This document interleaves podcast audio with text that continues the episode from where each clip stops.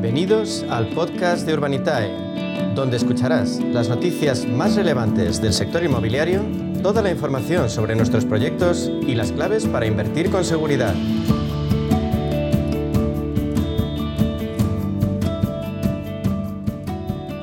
El crowdfunding inmobiliario se convierte ahora en protagonista en la media sesión. Ya saben, es esa modalidad de inversión que ha puesto al alcance de los pequeños ahorradores la posibilidad de entrar en el sector inmobiliario que históricamente ha dado rentabilidades seguras y muy atractivas. Nos acompaña Diego Bestar, que es consejero delegado de Urbanitae. Diego, ¿qué tal? Buenas tardes. Buenas tardes, un placer como siempre.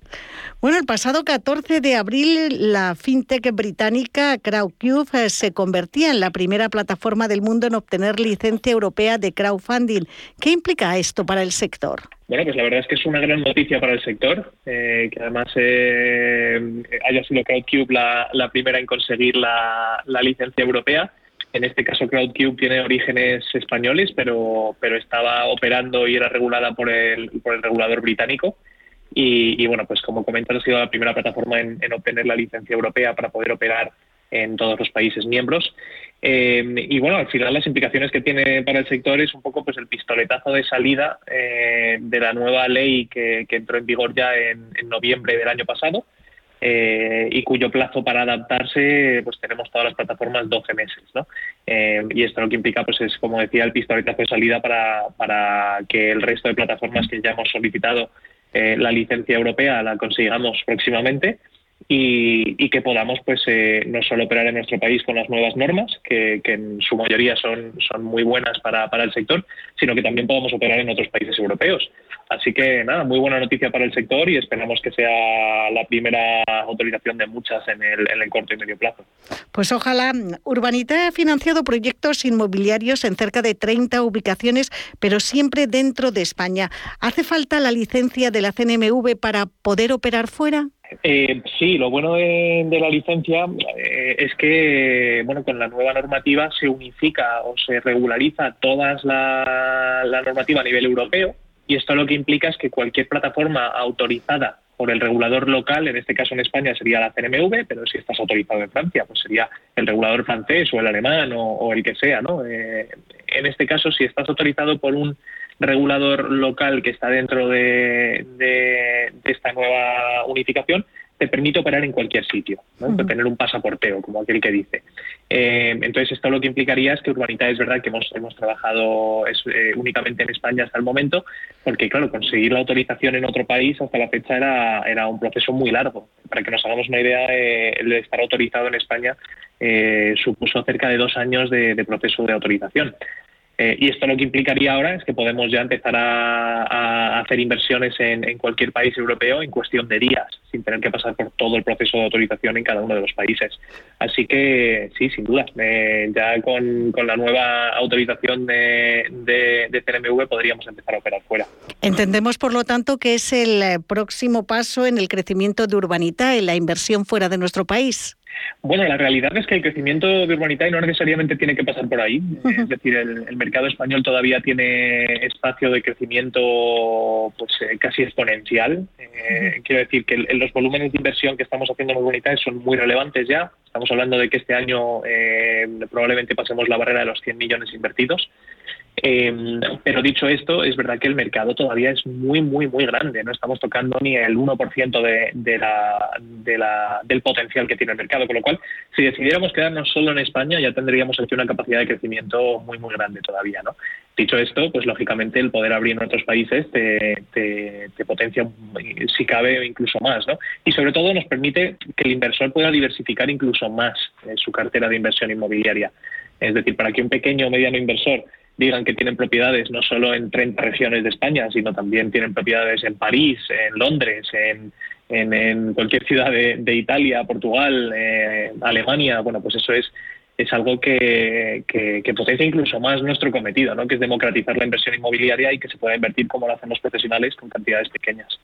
Está claro que la inversión inmobiliaria está en auge, pero también eh, que por el eh, contexto económico y geopolítico existe incertidumbre. Parece que uno de los sectores con mayor potencial, según EAE e Business School, es el senior living o el eh, senior housing, es decir, las soluciones de vivienda para los mayores de 65 años. ¿Habéis financiado en Urbanitae algún proyecto de este tipo? Pues la verdad es que hasta la fecha no hemos financiado ninguno de este tipo. Es verdad que hemos recibido algunas solicitudes de, proyectos de senior living, pero no al final no han cuajado en la plataforma.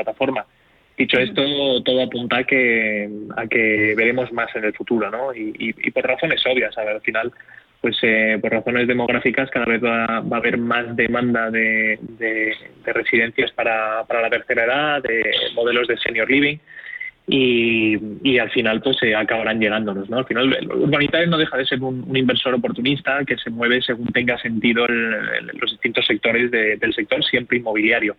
Y lo bonito en inmobiliario es justo esto, ¿no? que, es muy, muy amplio. No solo tienes edificios residenciales de pisos o, de chalets, sino que pues también tienes eh, residencias de ancianos, pero también residencias de estudiantes, eh, incluso locales comerciales o, naves industriales ocupadas por, por, los grandes players como por ejemplo Amazon. O sea que hay muchísimas, muchísimas eh, posibilidades de inversión y nuestra, nuestra vocación es traer todas ellas, bueno, las que tengan sentido según el momento de mercado, al, pequeño y mediano inversor. Bueno, pues vamos ya con esos eh, proyectos que están eh, sobre la mesa. ¿Qué mm, planes de futuro inmediato tenéis? ¿Qué tipo de inversores van a poder participar? Pues mira, estamos trabajando ahora mismo en una financiación para una, para una cooperativa que además tiene un nivel de preventas ya muy elevado. Em, esperamos poder sacar este proyecto pues a lo largo de la semana que viene, en algún momento. Estamos terminando de atar las condiciones y, la estructuración de, la financiación. Y luego estamos estudiando otros tres proyectos para, entrar en sociedad con los promotores, eh, pues uno en Vizcaya, otro en Alicante y otro en Menorca. Eh, cada proyecto muy distinto, pero, pero bueno, en este caso son residenciales los tres. Y, bueno, pues muy, muy ilusionados de a ver si terminamos ya de estructurarlo todo. Eh, hay mucho trabajo detrás antes de publicar un proyecto, pero, pero bueno, van a ser proyectos muy atractivos a nivel de rentabilidad y con riesgo relativamente controlado. Así que bueno, a ver si podemos eh, publicarlos en las próximas semanas. ¿Y pueden participar todos los inversores o hay algún tipo de limitación? Pues en estos proyectos, en alguno de ellos va a ser limitado a inversores solo acreditados, más que nada por el tamaño. La, normativa a nivel, bueno, la normativa de CNMV aquí en España limita que para proyectos de más de 2 millones de euros solo puedan invertir inversores acreditados, que son unos inversores que tienen cumplen ciertos requisitos para poder invertir en proyectos más grandes. Eh, pero los otros tres que hemos comentado, el de Vizcaya, Alicante y el de Menorca, sí van a ser por debajo de los dos millones, con lo cual van a estar abiertos a todo el mundo, que es lo que, lo que nos gusta. dicho esto, con, comentar que a raíz de lo que hablábamos antes de la nueva normativa europea, en cuanto entre en vigor aquí en España y, y sea autorizada para, para operar como plataforma europea, ese límite de los 2 millones se quita, con lo cual todo el mundo va a poder invertir en todos los proyectos que publiquemos, que, es una gran noticia para, para, nuestros, para nuestros clientes. Y Diego, vamos a recordar cuáles son los riesgos y las ventajas de invertir con Urbanitae en el crowdfunding inmobiliario. Pues vamos a empezar por las ventajas, que son las más, las más fáciles de, de entender. Yo creo que las principales ventajas son poder diversificar, Poder con una cantidad pequeña de dinero invertir en muchos inmuebles, que eso es imposible de otra manera, ¿no? Eh, la segunda es poder acceder a grandes proyectos. Al final, nosotros no, no, hacemos cositas como comprar un pisillo para reformarlo. Estamos haciendo pues promoción de edificios enteros, eh, compra de locales grandes. Bueno, pues eh, esto con, con, un ticket mínimo de inversión que son 500 euros permite que cualquiera invierta como los profesionales con cantidades pequeñitas de dinero. Y luego el tercer, la tercera gran ventaja es que la gestión de, la inversión inmobiliaria, que normalmente es muy tediosa cuando uno la hace por su cuenta, pues en este caso está gestionada por profesionales, ¿no? desde la plataforma al promotor con el que se invierte. Y los riesgos son puramente inmobiliarios. Eh, es decir, invertir a través de Urbanitae implica pues que asumes el riesgo de la inversión en la que, en la que has entrado. En el caso, por ejemplo, de comprar un edificio para reformarlo, pues tienes riesgos, por ejemplo, de costes, riesgos de plazos o riesgo de que al final pues no se venda a los precios que tenías estimados. Eh, pero bueno, no deja de ser riesgos de cada uno de los proyectos totalmente aislados uno de otros y, cada proyecto tiene lo suyo, así que hay que mirárselo todo muy bien y entenderlo muy bien. Y ya para terminar, ¿cuáles son los pasos que hay que seguir para invertir en vuestra plataforma? Bueno, nosotros somos una plataforma de inversión eh, online, así que lo que hay que hacer es acudir a la página web, eh, que es www.urbanitae.com y registrarse. A partir de ahí, en muy poquito tiempo, un par de horas o como mucho un día, eh, ya está la cuenta habilitada y ya se puede empezar a invertir. Eso sí, hay que estar muy atentos porque sacamos poquitos proyectos muy bien seleccionados y normalmente se financian muy rápido. Así que nada, lo importante es estar registrado y estar atento cuando se publique un proyecto para, poder leérselo bien y poder estar listo el día que, que se abra. Pues vamos a recordar esa dirección, se pueden registrar, es un proceso fácil, sencillo en www urbanitae.com. Pero digo, también tenéis un número de teléfono y unas oficinas en Madrid a las que supongo que pueden acudir eh, los inversores eh, que necesiten una información eh, más directa o que prefieran esa vía.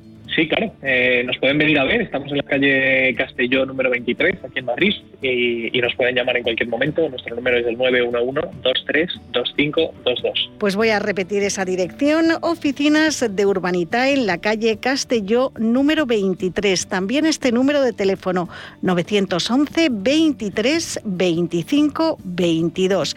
Y si no, el procedimiento, el camino más fácil es www.urbanitae.com. Aquí terminamos, pero la semana que viene seguimos hablando de crowdfunding inmobiliario. Diego Bestar, consejero delegado de Urbanitae. Muchas gracias y hasta la próxima. Un abrazo. Un abrazo, gracias a vosotros.